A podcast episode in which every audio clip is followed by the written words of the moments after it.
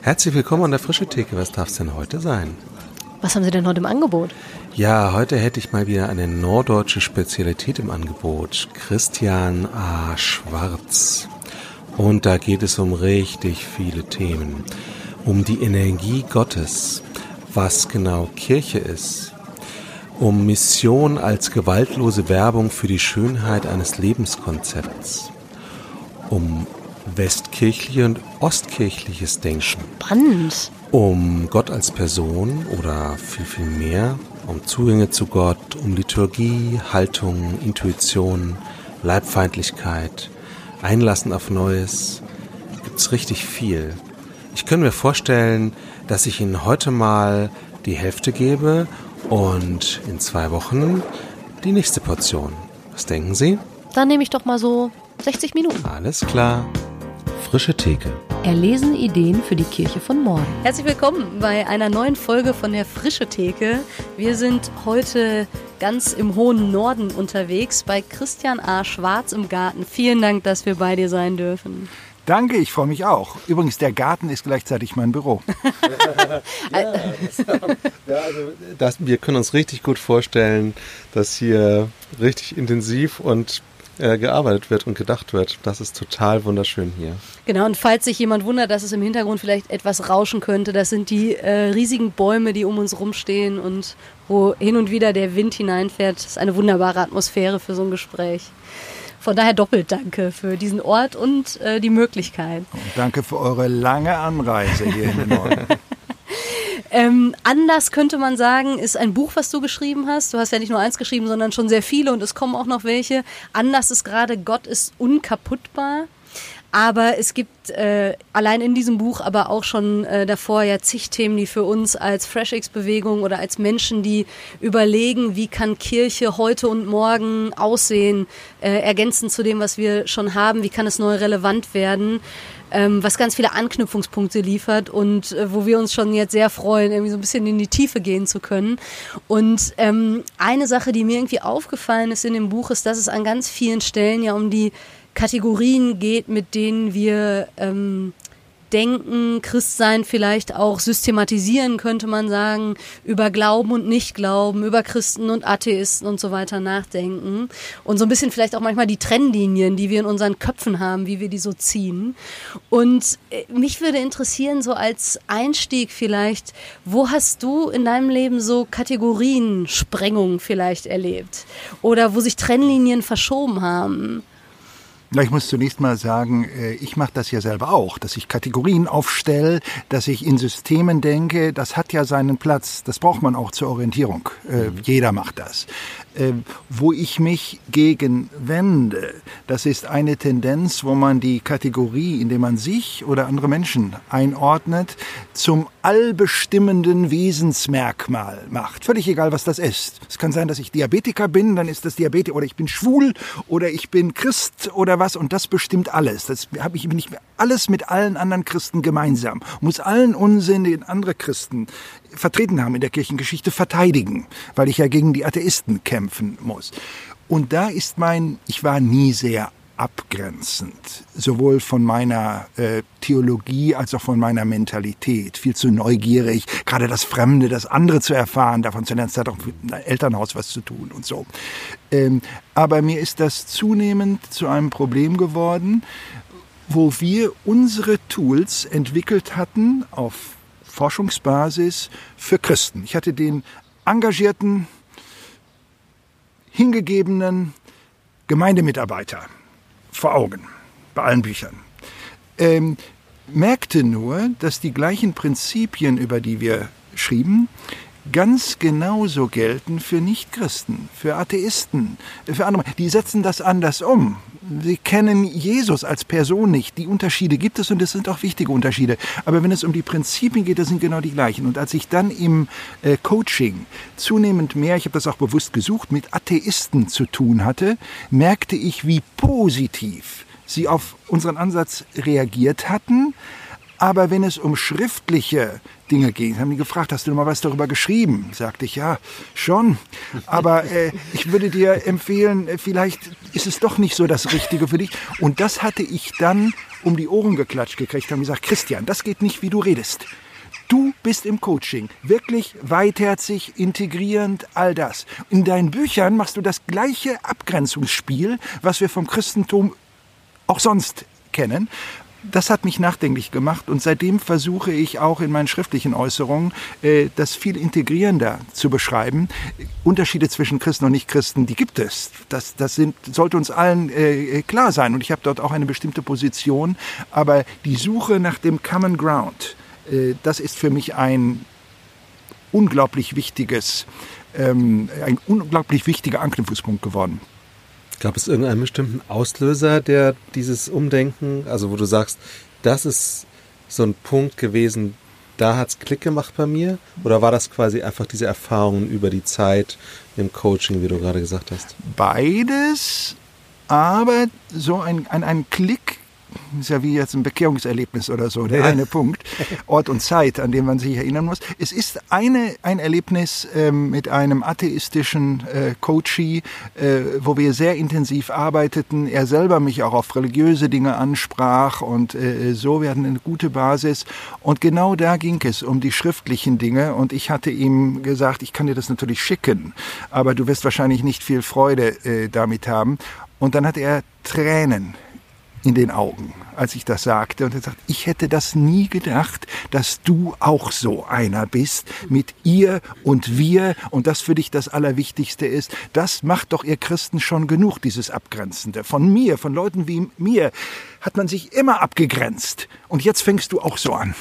Und dadurch fühlte ich mich einerseits natürlich nicht verstanden, weil das das Letzte will, ist, was ich will, aber ich fühlte mich ertappt, dass in meinen Büchern, die dann tatsächlich rein für engagierte äh, Christen geschrieben waren, auch völlig legitim, ich schreibe da ja nichts Falsches, äh, aber dass ich gar nicht berücksichtige, wie wirkt das auf Leute, die nicht zu dem Verein äh, gehören. Und das hat mich unruhig gemacht. Ich hatte mhm. schlaflose Nächte danach und habe, äh, ich werde weiter auch Bücher natürlich für, für engagierte Christen schreiben. Und wenn jemand für, eine, für die SPD ein Buch schreibt, dann kann das für SPD-Mitglieder sein oder für die Grünen oder das darf man ja machen, mit Zielgruppen äh, äh, spezifisch reden. Aber ähm, das Bemühen ist hier gewachsen, um eine nicht nur integrierte Sprache, sondern ein wirklich integrierter Common Ground, den man zunächst hat. Und auf der Grundlage kann man dann ja darüber reden, und das kommt auch ganz automatisch, wo wir zum Beispiel religiös anders ticken. Der Atheist tickt doch anders als ich. Und das ist doch spannend, darüber zu reden, nachdem man den Common Ground, auch vielleicht im geistlichen Sinne sogar einen Common Ground, erstmal festgezurrt hat. Ich merke bei mir sofort Resonanzen, weil das, was du über deine Bücher sagst, ja, glaube ich, auch auf manche Gemeinde übertragbar ist. Also dieses sind wir eigentlich verständlich, wenn dann Leute kommen, die vielleicht manche Begriffe in ihrem Alltagsgesprachgebrauch so nicht haben oder man redet über die und wir und hat sich eben abgegrenzt und stellt dann auf einmal fest, oh, sie sind mitten unter uns, weil, keine Ahnung, Freunde mitgebracht wurden, Taufgesellschaften ja. da sind oder was weiß ich. Also von daher betrifft äh, mich das zumindest irgendwie auch und ich merke, oh, ich, ich fühle mich auch ertappt irgendwie in manchen ähm, Punkten. Und vielleicht hat mich deshalb vieles in deinem Buch, wo du sagtest, äh, wo ist dieser ja geistliche Common Ground, aber auch sehr bewusst zu sagen, Gott wirkt doch nicht nur bei uns, was auch immer jetzt dieses uns ist, sondern lass uns doch neugierig sein und das ähm, entdecken. Und da bin ich ganz stark hängen geblieben an diesem 90-10, äh, wo ja. du eben sagst, naja, wenn man sich überlegt, 90 Prozent der Zeit verbringen wir ja alle, selbst die äh, engagierten Hochchristlichen, nicht in äh, Gemeinderäumen oder Gemeindeveranstaltungen, sondern in was auch immer, Sportvereinen, Arbeit, keine Ahnung was. Und vielleicht sind es 10 Prozent, die irgendwie dort sind. Und da bin ich sehr hängen geblieben und du sagst ja, Mensch, eine Gemeinde oder eine Kirche, die neu... Ähm, ja relevant sein will, muss sich darauf konzentrieren. Und das, was mich, seit ich das gelesen habe, bewegt, ist so die Frage, wie kann es gelingen, dass das neu in den Blick kommt? Das ist ja jetzt auch keine völlig neue Erkenntnis. Ich finde, du hast das nochmal sehr präzise zugespitzt. Aber ähm, die Frage, wie, wie lernen wir das neu? Dass diese, also dass mein Christsein 100 Prozent meiner Zeit äh, wirksam ist und nicht nur in den 10 Prozent, wo ich dann im Gottesdienst oder in der, welche Gruppe auch immer meine ist, irgendwie ähm, sitze. Nimm uns doch da mal mit rein. Was sind deine Gedanken dazu? Ja, Du triffst natürlich den Punkt hier äh, meines Anliegens. Äh, manche Leute haben diese These, die 1090 These oder wie wir das nennen, äh, so verstanden, ja, jetzt geht es darum, die 90 Prozent der Zeit in den Blick zu kriegen. Ich sage eigentlich nicht. Die 100 Prozent der Zeit, die 10 Prozent gehören auch dazu. Auch wenn ich auf Kirchenbänken sitze, dann höre ich nicht auf zu leben und Christ zu sein und, und dergleichen mehr. Alles das gehört zusammen, aber dann wirklich 100 Prozent. Und nicht nur 100 Prozent der Wachzeit. Da, da gehört auch das Schlafen mit dazu, was dort geschehen kann, in Träumen und dergleichen mehr. Das sind zwar keine ähm, organisierten gemeindlichen Veranstaltungen, aber das ist Teil meines Lebens mit, mit Gott. ähm, äh, ja, die Frage war jetzt, wie kommen wir dahin, das so zu sehen?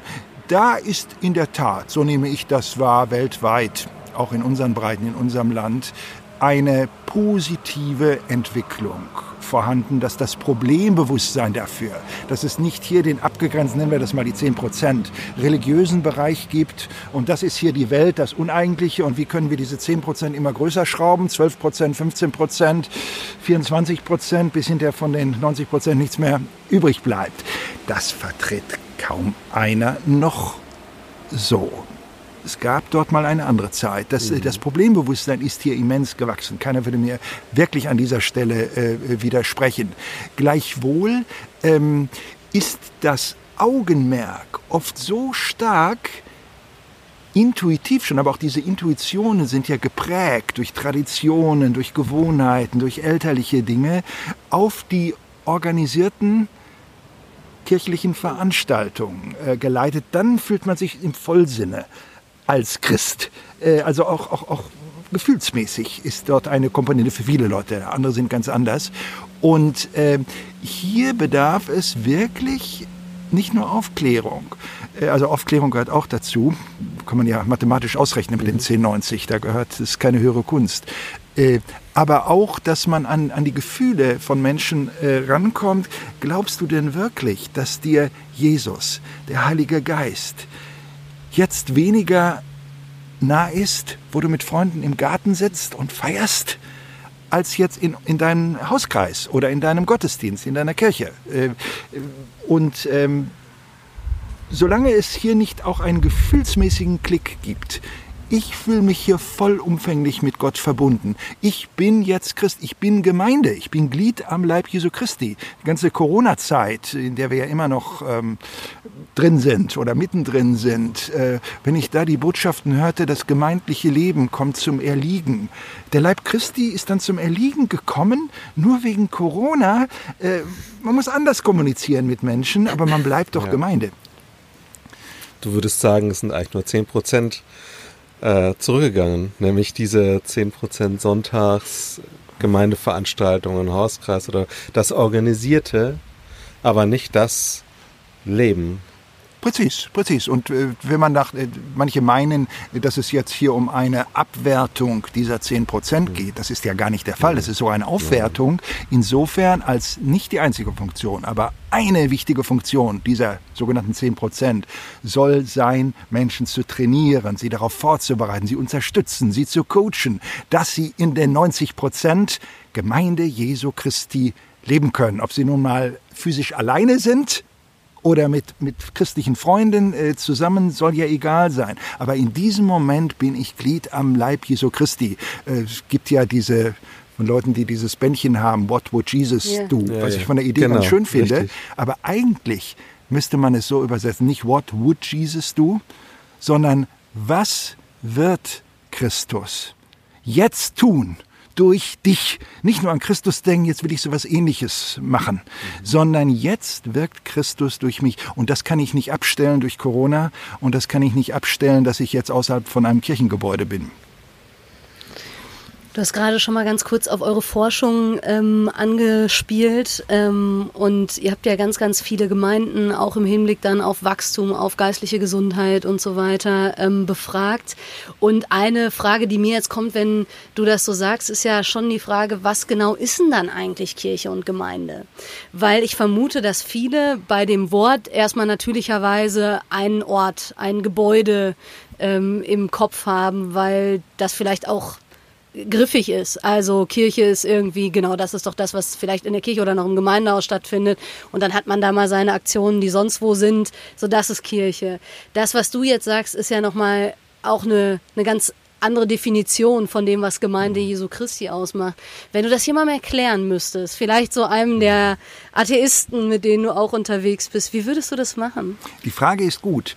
Äh, wenn ich gleichwohl etwas zurückhaltend darauf antworte, liegt das nicht daran, dass ich so der oberkirchliche Diplomat bin und ja nicht ins Fettnäpfchen treten will, sondern schlicht daran, dass wir mit so vielen unterschiedlichen gemeindlichen mhm. Formen zusammenarbeiten, genau im Sinne des Problems oder der wunderbaren Chance, von der du gerade sprachst, dass wir selber ähm, hätte ich beinahe gesagt, den Teufel tun würden, aber da kommt es schon dicht dran. Also zurückhaltend sein sollten. Wir definieren jetzt, wir legen jetzt eine Definition vor. Das ist Gemeinde, das haben wir beschlossen. Aber wenn du das, du bist vielleicht griechisch-orthodoxer Christ oder, oder Baptist oder Pfingstler oder was und du hast ein oder gehörst zu einer Hauskirche, einer Hausgemeinde oder zu einer, äh, einem Gemeindeverband, wo es gar keine Mitgliedschaft gibt. Das gibt es ja alles gleichzeitig. Ich würde sagen, Gott sei äh, Dank, auch diese Vielfalt. Und wenn wir jetzt mit einer Definition kommen würden, dann würden ganz viele sagen, ach, dann gehöre ich ja gar nicht dazu. Das mhm. ist ja gar nicht für uns. Und die Wahrheit ist, diese Tools sind für alle gedacht, was immer man unter Gemeinde äh, unter Gemeinde versteht. Aber, jetzt kommt das dazu, äh, auch wenn man ein sehr formalistisches Verständnis von Gemeinde hat, wenn ich das jetzt so formuliere äh, und du in meine Augen guckst, äh, ja, dann wird man sicherlich verstehen, dass da nicht unbedingt mein Herz schlägt, um es mal ganz zurückhaltend zu sagen. Aber ich arbeite. Ich arbeite ständig mit diesen Gruppen und achte das auch sehr. Man hat ein, es gibt auch gute Gründe aus der Tradition, das so zu sehen. Ähm, auch wenn man das hat,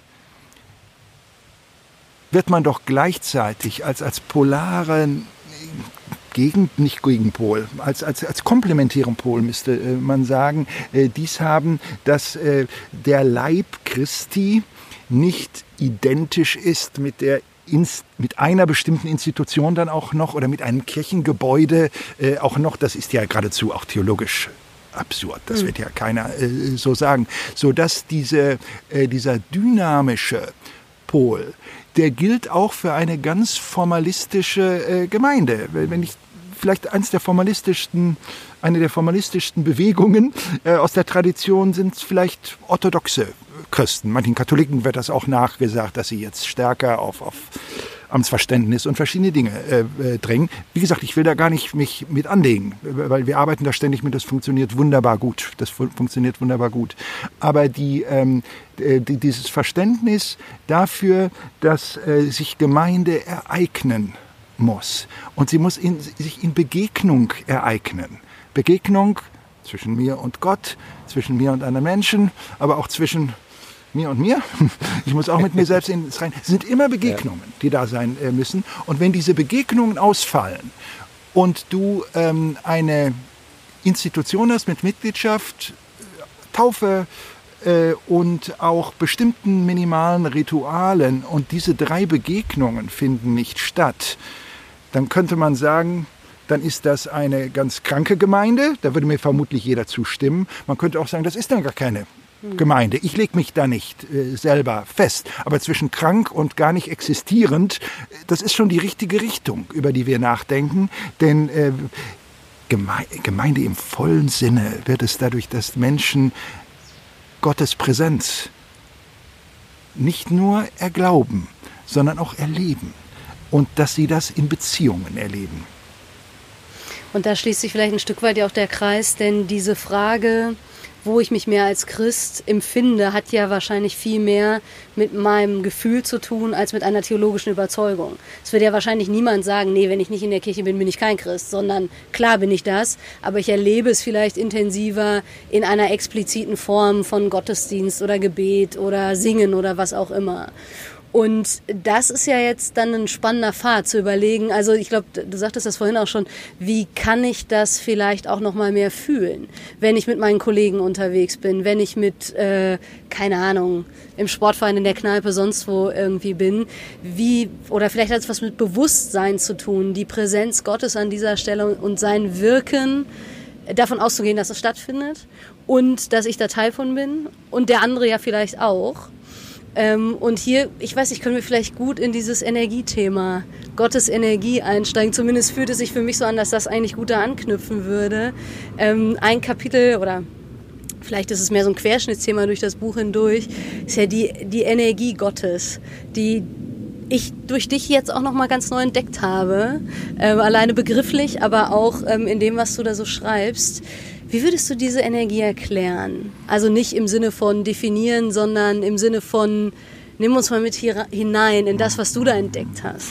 Ich muss dabei äh, vorausschicken, ich verstehe das nur allzu gut. Wenn jetzt auch in diesem Moment, wo äh, etliche Leute diesen Podcast hören, mit dem Terminus Energie im christlichen Kontext erstmal gar nichts kommunizieren oder verbinden oder äh, denken, das muss jetzt was Esoterisches sein oder dergleichen mehr. Das kann ich verstehen, das hat viele Gründe, über die will ich jetzt nicht äh, lange reden. Aber wenn ich das Wort Gottes Energie in den Mund nehme, dann meine ich damit ein Verständnis, was klar in der Bibel formuliert ist, was kaum einer weiß, weil in keiner Bibelübersetzung das Wort Energeia mit Energie übersetzt wird. Oder äh, auch das Verb, das Adjektiv, genau das gleiche Problem. Und das gilt für fast alle Sprachen, interessanterweise. Bis auf Griechisch. Bis auf Griechisch, da hat man, äh, da hat man das beibehalten. Aber das nur als, äh, da musste man das beibehalten. Ach, da hatte man keine Chance, äh, das zu ändern. So dass jetzt, wenn man äh, davon hört, es gibt 34 Hinweise auf Gottes Energie in der Bibel, hochspannend spannende Texte, aber wenn man die nie gelesen hat unter dem Aspekt, hier geht es um Gottes Energie, Energia tuteu im Griechischen, äh, wird man gar nicht merken, dass diese Worte überhaupt alle zusammengehören, dass sie ein semantisches Feld bieten und auch eine, eine bestimmte Lehre, die dahinter steht. Da habe ich nun mal mich in den letzten zehn Jahren doll ins Zeug gelegt, an dieser Stelle wirklich Grundlagenarbeit zu machen. Das, Aber das nur vorausgeschickt. Denn es, ähm, du willst Ganz bevor kurz, ich den nächsten Monolog mache. Nein, nein, nein. Ich wollte nur fragen, nur äh, das versteckt sich bei uns äh, eher unter diesen Begriffen wie Wirken, Kraft und solchen Dingen, richtig? Sicher. Sicher. Es ist ja nicht, dass in der westlichen Christenheit das Phänomen von Gottes Energie nicht vorhanden ist, mhm. nur weil wir die Begrifflichkeit nicht benutzen. Was wäre das für ein komisches äh, Verständnis?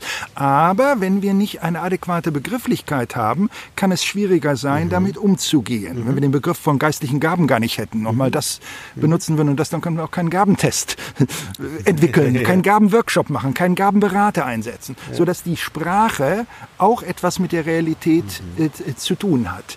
Ähm, in der westlichen Christenheit, das ist meine Erfahrung, ist das, was das Phänomen von Gottes Energie angeht, dass das durch Ersatzbegriffe, so nenne ich sie jetzt, wiedergegeben wird. Ganz viel wird gleich dem Heiligen Geist zugeschrieben.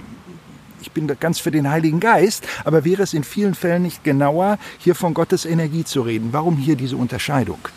Äh, und das hat etwas mit deiner ähm, äh, Ausgangsfrage, Katharina, zu tun. Ich will nicht sagen, dass der Heilige, der Heilige Geist nur in Christen wirkt und so. Auch das will ich nicht sagen.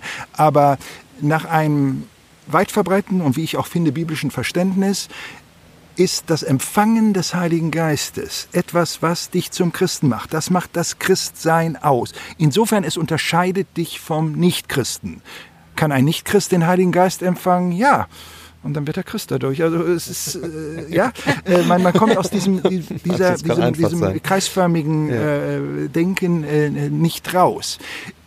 Und hier ist der Unterschied. Wenn ich all die Wirkungen von Energie nur mit dem Begriff Wirken des Heiligen Geistes oder Dynamis oder was auch immer beschreiben kann, was die Bibel so nicht tut, die hat ein weiteres äh, Begriffsspektrum, ähm, dann habe ich Schwierigkeiten anzuerkennen, dass im biblischen Sinne Gott in anderen Menschen, die kein Christusbekenntnis haben, wirkt durch seine Energie, dadurch, dass sie keine Beziehung zu Christus haben, dass sie nicht die Bibel lesen, interpretieren sie diese Erfahrungen anders, vielleicht auf esoterische Weise, auf welche Weise auch immer, vielleicht auf egoistische Weise, nicht immer.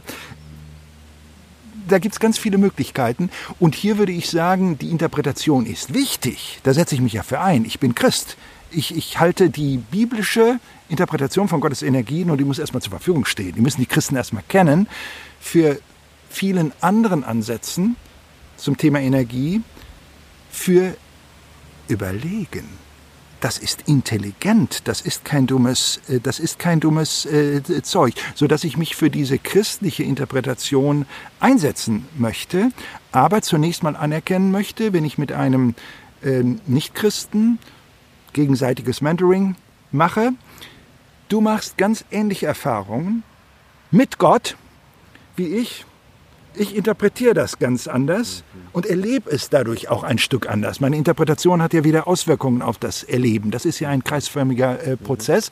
Aber wir haben hier zunächst mal etwas gemeinsam und alles, was du dort erlebst, mit Gott, auch wenn du den Namen nicht nennst, das ist nicht Rubbish, den du, falls du mal wirklich Christ werden solltest, wegschmeißen musst, sondern du interpretierst es um und siehst auf einmal Gott überall dort, wo du vielleicht benutzen diese Menschen ja gar nicht den Begriff Energie, schon gar nicht Gott, sondern irgendetwas, irgendwelche Urkräfte oder kosmischen Kräfte oder was, manchmal ganz okkulte Dinge auch.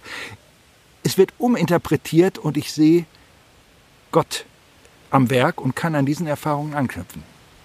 Ist das am Ende dieses, dieses typische, ähm, etwas passiert mir im Leben und ich denke, das kann kein Zufall sein und ich interpretiere es vielleicht als Gebetserhörung aus meinem christlichen Verständnis her. Äh, mein Gegenüber äh, sagt, äh, das Universum hat und der Dritte sagt, ist halt einfach so passiert.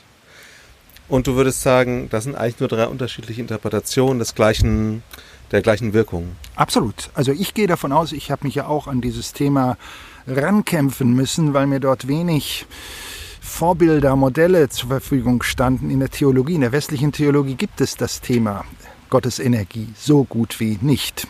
So, man steht oft dort allein auf weitem äh, Raum. Aber ähm, ich hatte anfangs gedacht, ah, jetzt gibt es ja tatsächlich nicht christlich ein Pendant oder ein satanisches Gegenstück dazu, äh, zu Gottes Energie bis ich merkte, im Neuen Testament wird, auch wenn von dämonischer Energie gesprochen wird, wird der gleiche Begriff gemeint. Der gleiche Begriff wird benutzt. Nicht einmal, das ist Energie und das ist jetzt was anderes. Das Phänomen ist das gleiche, aber es macht einen Unterschied. Jetzt kann ich sagen, wie ich das Ganze interpretiere. Das ist natürlich auch nur ein Scheibchen. Auf welche Mächte, auf, welchen, auf welches Interpretationsschema, äh, was auch mein Commitment in Beschlag nehmen will, was mir äh, ethische Impulse geben will.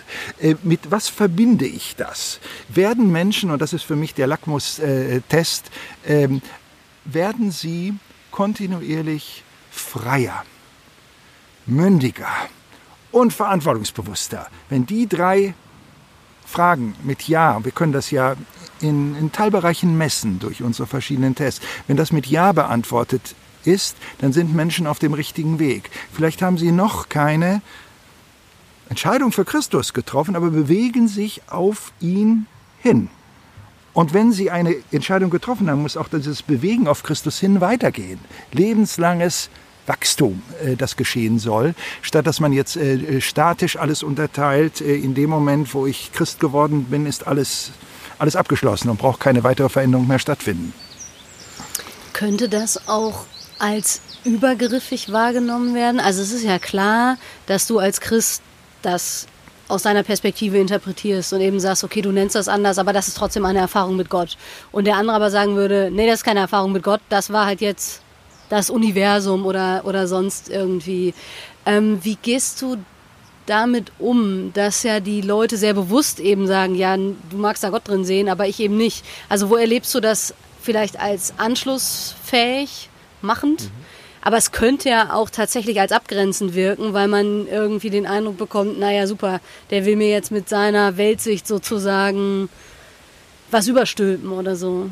Ja, ähm, tatsächlich in der Interpretation, das kann ich rausfinden in einem Gespräch mit einem Nichtchristen, da wird es ja erstmal erstmal spannend, dass man über Gemeinsames spricht, aber auch Unterschiede. Das macht doch das Leben reich und, und interessant. Ja, das gilt auch dem eigenen Ehepartner gegenüber. Wir haben Dinge gemeinsam und wir haben Unterschiede. Jeder, auch eine einige Zwillinge. Und es ist spannend, über beide Dinge zu reden. Hoffentlich mit dem gemeinsamen Anknüpfen, aber sich dann auch auswagen auf die Unterschiede. Äh, und das ist ja an sich noch nicht übergriffig, dass man das tut, wenn man auch dem anderen das Recht zugesteht, in diesem Fall dem Nichtchristen, sein Interpretationsschema darzulegen und ich authentisch, aufrichtig, neugierig bin, davon zu lernen und es nicht nur als Anknüpfungspunkt nehme, um ihn dann selber tot zu predigen mit dem, was ich eigentlich mhm. auf dem Herzen habe. Also in dieser Kommunikation auch meinen christlichen Glauben so mit ins Spiel zu bringen, dass man genauso die kritischen Fragen des anderen zulässt und auch an seinen Fundamenten rütteln lässt. Dadurch reift doch der Glaube nur. Ich werde doch ein besserer Christ dadurch, durch diese. Und wenn das der andere merkt, äh, da ist jemand, ich hatte das in ähm, einem Gespräch mit einem Moslem, mit einem zwischen so mystisch und liberalen Moslem, kein Fundamental, äh, Fundamentalist.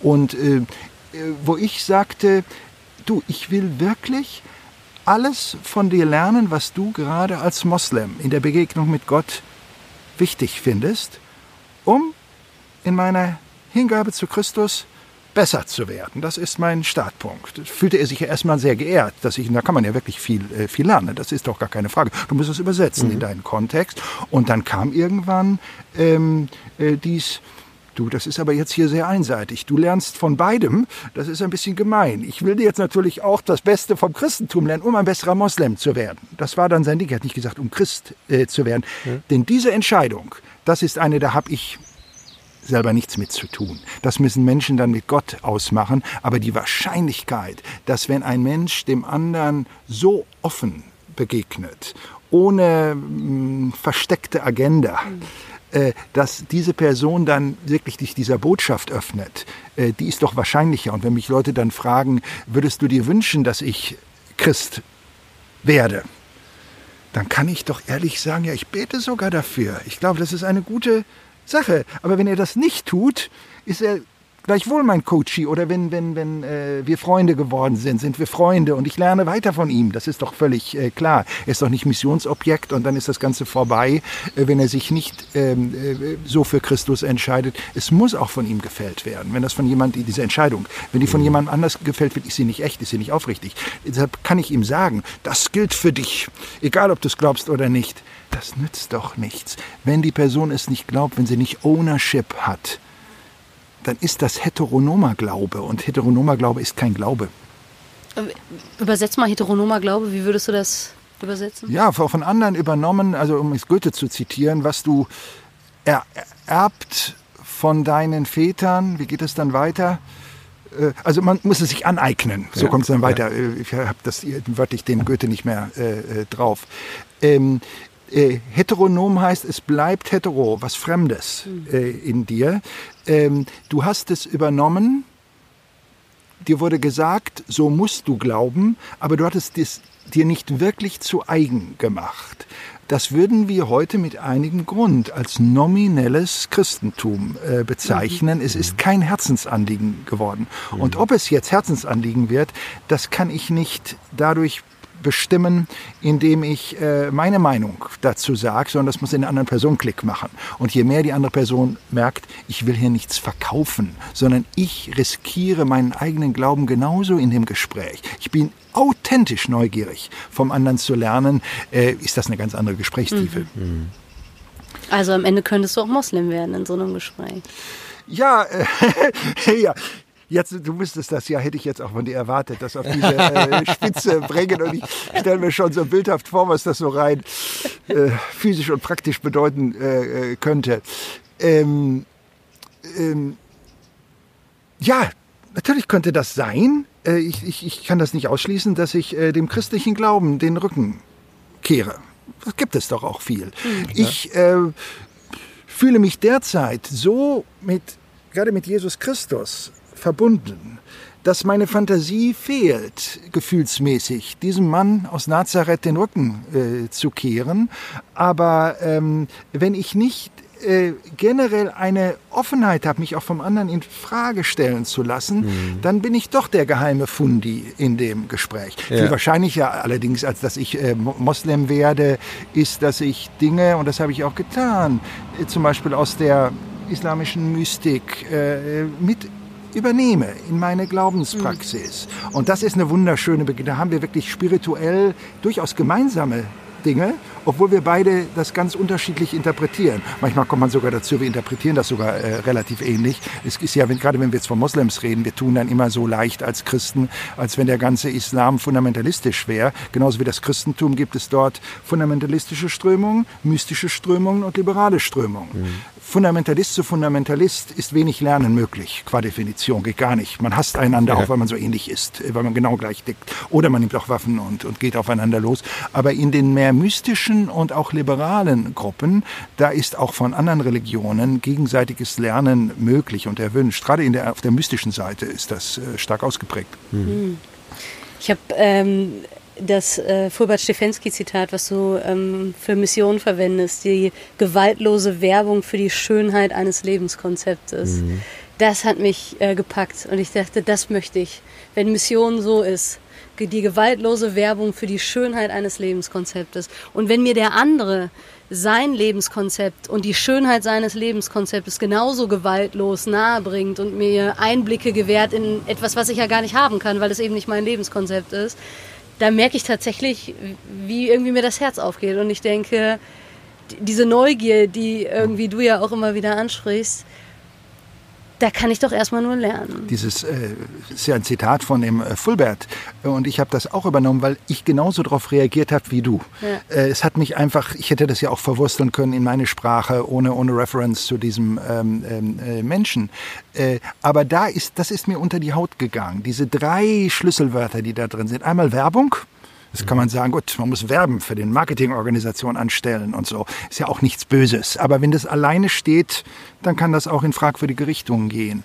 Und dann kommt das Wort gewaltlos. Auch gewaltlos in der Sprache. Mhm. Gewaltlos heißt ja nicht relativistisch, heißt ja nicht harmlos. Martin Luther King war Apostel der Gewaltlosigkeit, ganz konsequent. So ja. geht gewaltlos. Mit Boykott, mit Blockaden und all das gehört mit dazu, aber es wird eben keine ähm, ähm, äh, manipulierende Gewalt eingesetzt. Und das Dritte dann auch, ähm, vielleicht kommt das nur einem Ex-Katholiken wie dem äh, Fulbert über die Lippen, äh, die Schönheit des Glaubens statt jetzt die Richtigkeit oder so hier hinzustellen. Das ist übrigens etwas, was ich stark von den Ostkirchen mhm. gelernt habe und dort auch schätze, ja. dass man ein, ähm, eine Sensitivität hat dafür, dass Schönheit mit Wahrheit sehr viel zu tun hat. Mhm. Und wenn ich einem sage, ich will etwas Schönes mit dir teilen, genauso wie andere, wir sitzen hier in einer wunderschönen Landschaft. Wenn hier Gäste sind, dann mache ich sie auch auf Dinge aufmerksam,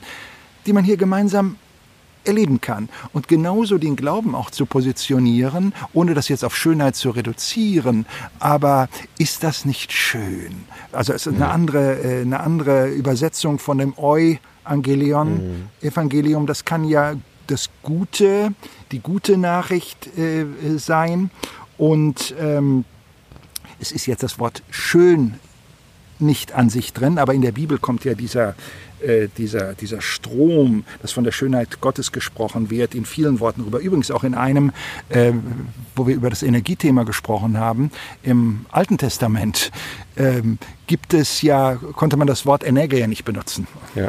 Logisch, weil das, wir sprechen über Griechisch und Hebräisch und es gab es, wurde auch im, war im Griechischen noch gar nicht erfunden zu dem Zeitpunkt, als weite Teile des Alten Testaments entstanden sind. Aber eine der Möglichkeiten, wie im Alten Testament, ein Gedanke von Energie ausgedrückt wird, ist die Herrlichkeit Gottes, die mhm. immer vorkommt. In unserer Sprache gibt es das kaum, das Wort. Es kommt in Anbetungsliedern vor und es kommt vielleicht in theologischen dicken Büchern vor, sonst benutzt keiner äh, die Herrlichkeit. man fragt, was das eigentlich ist.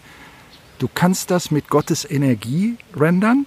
Du kannst das in vielen Fällen, das hat auch immer was mit Schönheit zu tun, mhm. was davon ausgeht. Die mhm. Gloriole, die man so in altertümlicher Malerei, wenn man Heiligenscheine äh, mhm. malte, das ist eigentlich was ganz Schönes. Menschen strahlen etwas aus. Mhm. Und wenn du eine Sensitivität dafür gewonnen hast, ich nenne das jetzt Gottes Energie, dann siehst du Gott darin in dieser Schönheit und preist Gott darin oder bist, auch wenn du nicht Christ bist, so ergriffen von dieser Schönheit und wenn dir einer sagt, das ist nicht nur ein ästhetisches Erlebnis, sondern du hast hier etwas von Gott gesehen, dann habe ich eine Brücke gebaut, über die dann der andere drüber gehen kann, wenn es für ihn hilfreich ist oder auch nicht. Aber er hat etwas Entscheidendes mit Gott erlebt. Ja. Du äh, schreibst auch, dass ähm, die Ostkirchen, weil du das auch gerade erwähnt hast, ähm, dieses Konzept der Energie Gottes eigentlich schon längst oder vielleicht schon immer ähm, verwenden oder in, inkorporiert haben.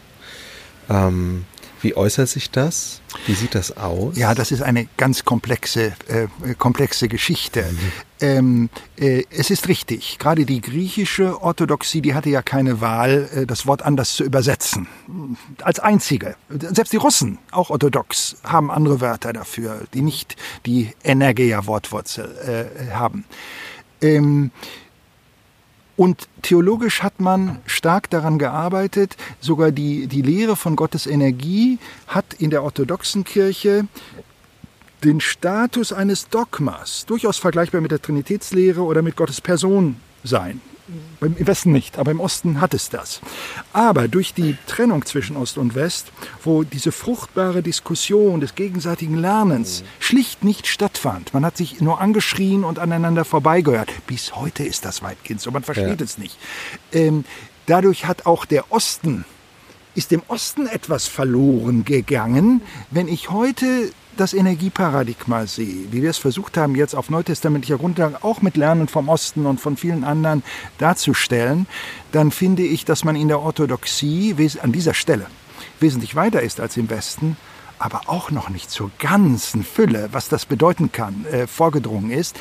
Es ist ein, ähm, es gibt einen praktischen Stream, wo die Energielehre dann in den ersten Jahrhunderten eine große Rolle spielt. Und das war bei mönchischen Erfahrungen ähm, äh, möglicherweise schon so früh wie im vierten Jahrhundert, dass man bestimmte Gebetstechniken das ist zum Beispiel das Jesusgebet oder das, das Herzensgebet resultiert ursprünglich daraus.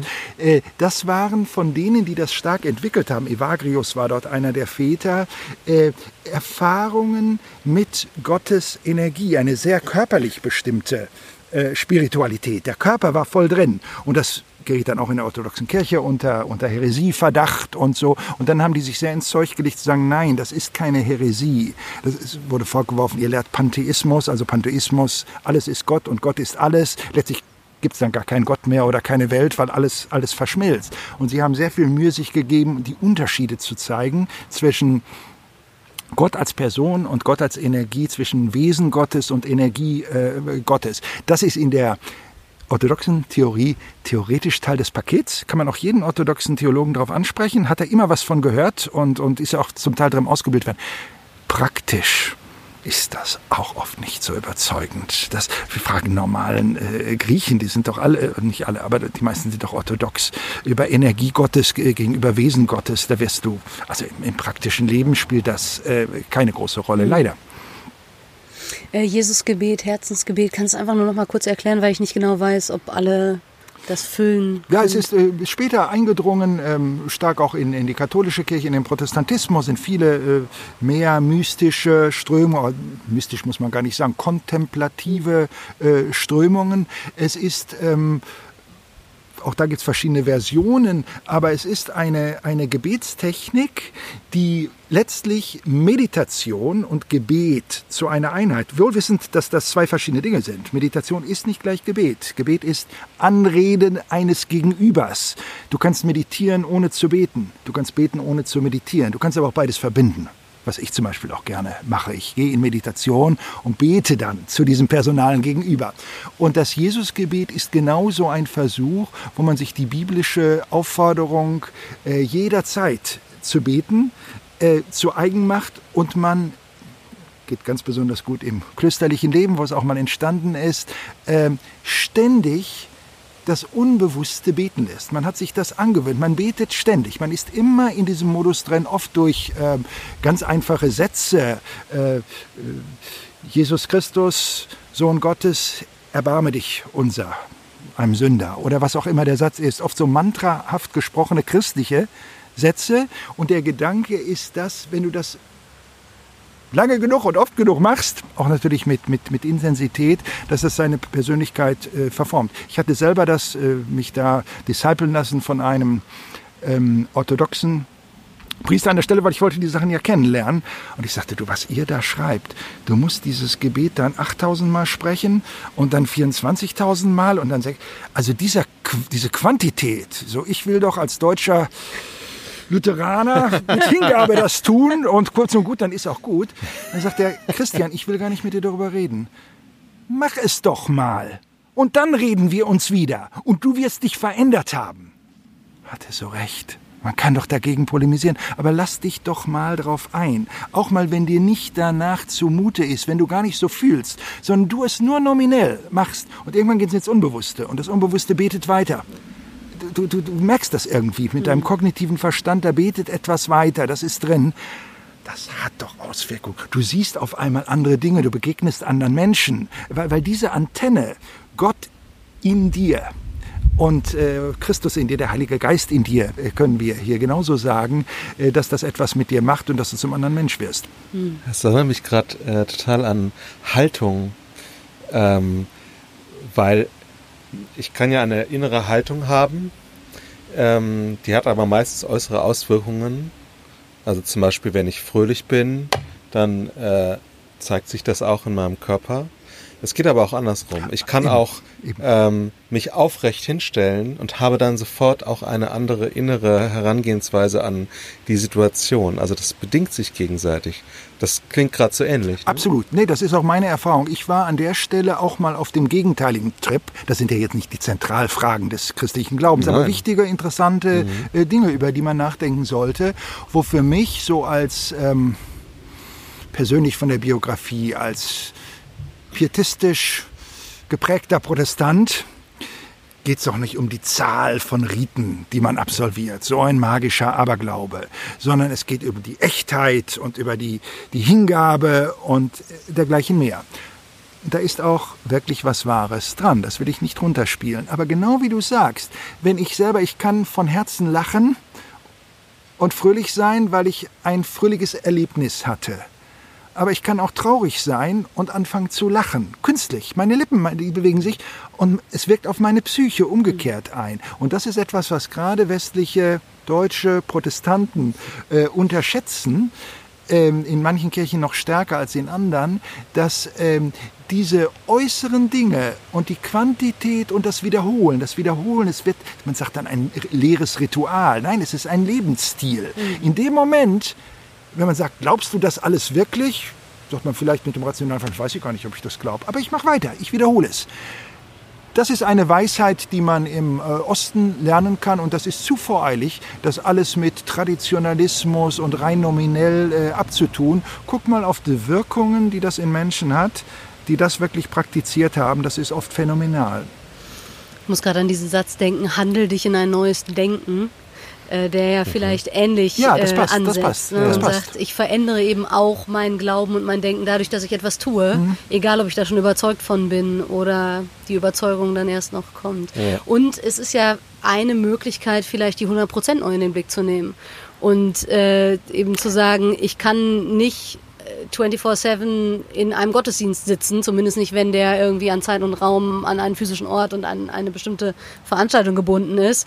Aber das Herzensgebet ist eben etwas, was, ich hätte fast gesagt, mitläuft. Es, es ist ja mehr, als ja. dass es mitläuft. Mhm. Aber äh, es, die Präsenz Christi ist darin irgendwie, wird mir neu bewusst vielleicht, eben auch in ganz alltäglichen. Und, und hier ist unser spannender Punkt und an dieser Stelle unseres Gesprächs, dass dieses Herzensgebet und die was der, der Osten aus der Energielehre gemacht haben, dass das ein und denselben Ursprung hat. Es ist dann äh, ja von uns später als Herzensgebet oder auch Christusgebet, oh Jesusgebet, Entschuldigung, ja, Jesusgebet Jesus. bezeichnet äh, worden.